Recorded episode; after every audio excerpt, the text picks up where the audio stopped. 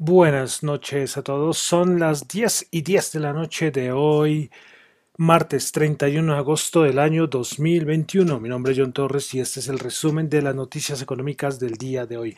Ayer cometí un error. Ayer estaba convencidísimo de que ayer era el fin de mes, pero estaba, pero ustedes me escucharon ayer, los que escucharon el programa de ayer, yo era bueno y se terminó el mes. Eh, no sé, no sé por qué, por qué razón eh, pensaba que, que, era fin de mes. No, no, no, sé, o sea, si era fin de mes, bueno, el último día del mes. Eh, yo, verdad, estaba súper convencido. Yo, cuando, cuando, cuando empecé a ver, oiga, no, no, no es fin de mes, mañana, mañana es, o sea, hoy es el 31 de agosto. Bueno, un poco, un poco loco ahí la cosa. Bueno, entonces, saludos a los que me escuchan en vivo en Radio Dato Economía, un poco tarde, 10 y 11 ya. Eh, los que me escuchan en el podcast, que, que está en todas las plataformas, bueno, en varias plataformas, en Apple Podcasts, Spotify, YouTube, bueno. Listo, bueno, entonces vamos a comenzar con el resumen de noticias económicas del día de hoy. Bueno, vamos a comenzar con Asia y tenemos lluvia de PMI. Recordemos que estamos en época de PMI. Pues bueno, PMI manufacturero 50.1 se esperaba 52. No manufacturero, 47.5, se esperaba 52. ¿Qué tal la caída, no?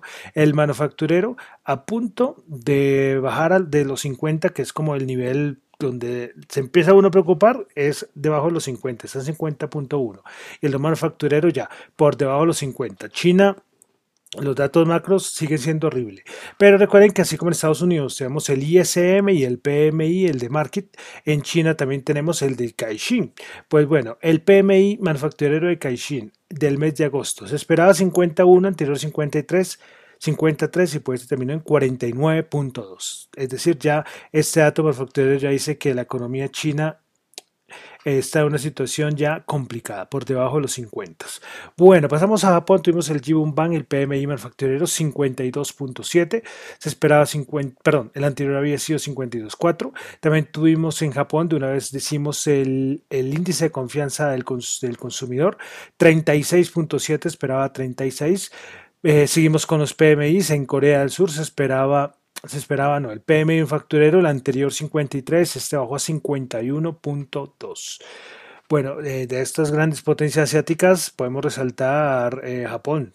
De resto, eh, Corea del Sur y China, mal.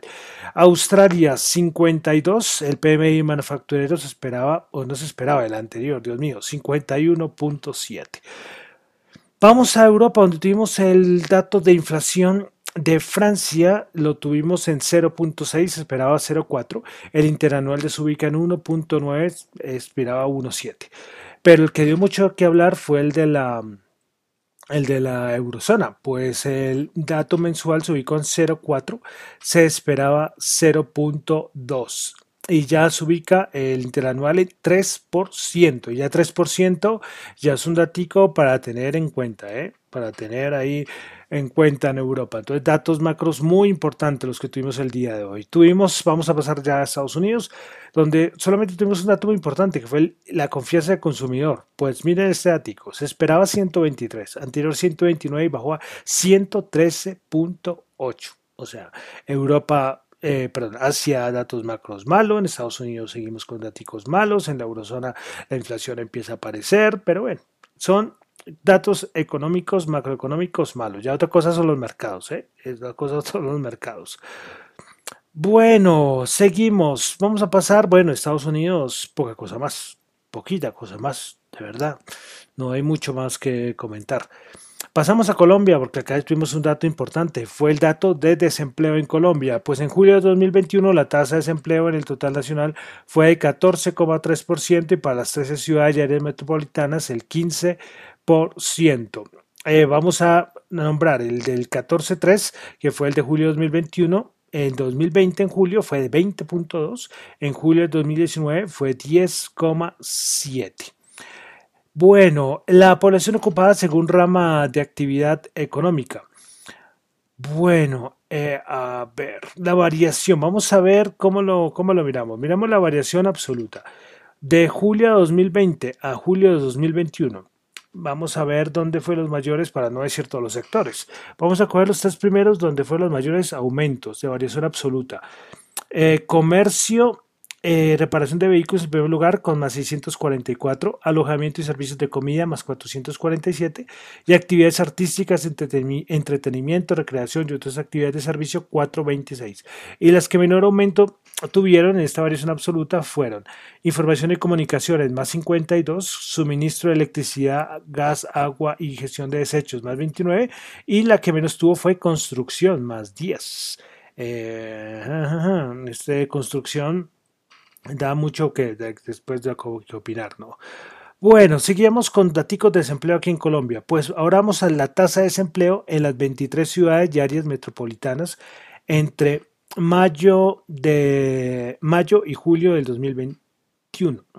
Bueno, es decir, en el trimestre.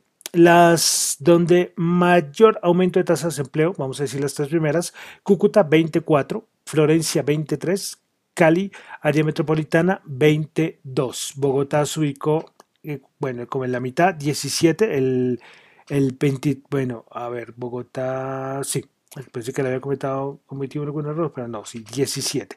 Y las tres eh, de, mayor, de menor tasa de desempleo fueron Bucaramanga 12.8, Barranquilla 18 y por último Cartagena 10.5. Y finalmente la proporción de la población ocupada informal Primeras tres ciudades, Cúcuta 70, Cincelejo 66.6, Riohacha 65, tremendo el dato de Cúcuta, ¿eh?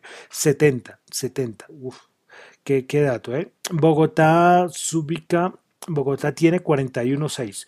Y bueno, Bogotá es la que, de entre las cuatro de menor proporción de la población ocupada es informal, Bogotá 41.6, después le sigue Medellín 41.1, Pereira 49, y Manizales 36. Estos son los datos más importantes respecto a los datos que nos dio hoy el DANE respecto al desempleo, la situación, el panorama actual del desempleo en Colombia. Bueno, continuamos con ya cosita de mercado. Tuvimos ya los inventarios API del día. no tengo el esperado. ¿eh? Tuve, el resultado del inventario final, que fue una caída de 4.045.000 barriles. El, el huracán sigue dando que hablar. Las imágenes fuertes, ¿eh? esto de los huracanes. Pues el huracán eh, vamos un dato respecto al petróleo y es que el huracán Ida forzó la evacuación de 278 plataformas de producción de petróleo y gas en el Golfo de Estados Unidos. Bueno, pues 2.11 mil millones de pies cúbicos por día de, de gas natural eh, fueron como lo, el sacrificio, más o menos, porque se detuvo, de cierta manera, la salida de 2,11 mil millones de pies cúbicos de gas natural en este Golfo de Estados Unidos, que equivale al 94% que, que sale de, de, esta zona de los Estados Unidos, que, que fue afectado. Entonces, 94% del, del, del, del, del suministro de gas natural. Bueno, y todo esto afectado por el huracán Ida. Entonces son datos que les decía las implicaciones del huracán en asuntos del petróleo, en tanto en plataformas petroleras como en el gas natural, la distribución del gas natural. Bueno, y de noticias poco más, de verdad, poco más, de verdad. Es que no, no pasa así cosas súper relevantes, no. Que vídeo bajó con fuerza, sí, sí. Y o cosas del fútbol, de últimas contrataciones de último minuto, de verdad. O sea, una cosa de relleno, una cosa así podría decir, porque, porque de verdad no hay mucha cosa así importante que, que decir Respecto a los mercados, ¿qué, pasó con los mercados? Bueno, hoy unas bajadas, pero recordemos que estamos en fin de mes y en el fin de mes normalmente muchos tienen que hacer como rebalanceos. Y con estos rebalanceos, pues hay veces que tienen que ajustar y hay veces que tienen que salir a vender, además como se ha subido mucho en el mes o ajustes eh, mensuales que hacen, bueno, y podría afectar, pero bueno, las bajadas, nada, ya el resto ya les he dicho mil veces, ya las divergencias que hay. Algún día, creo que todos los días sale una divergencia nueva, entonces, pero hoy no les, hoy no los quiero porque ya es un poquito tarde, entonces hoy va a ser como rapidito.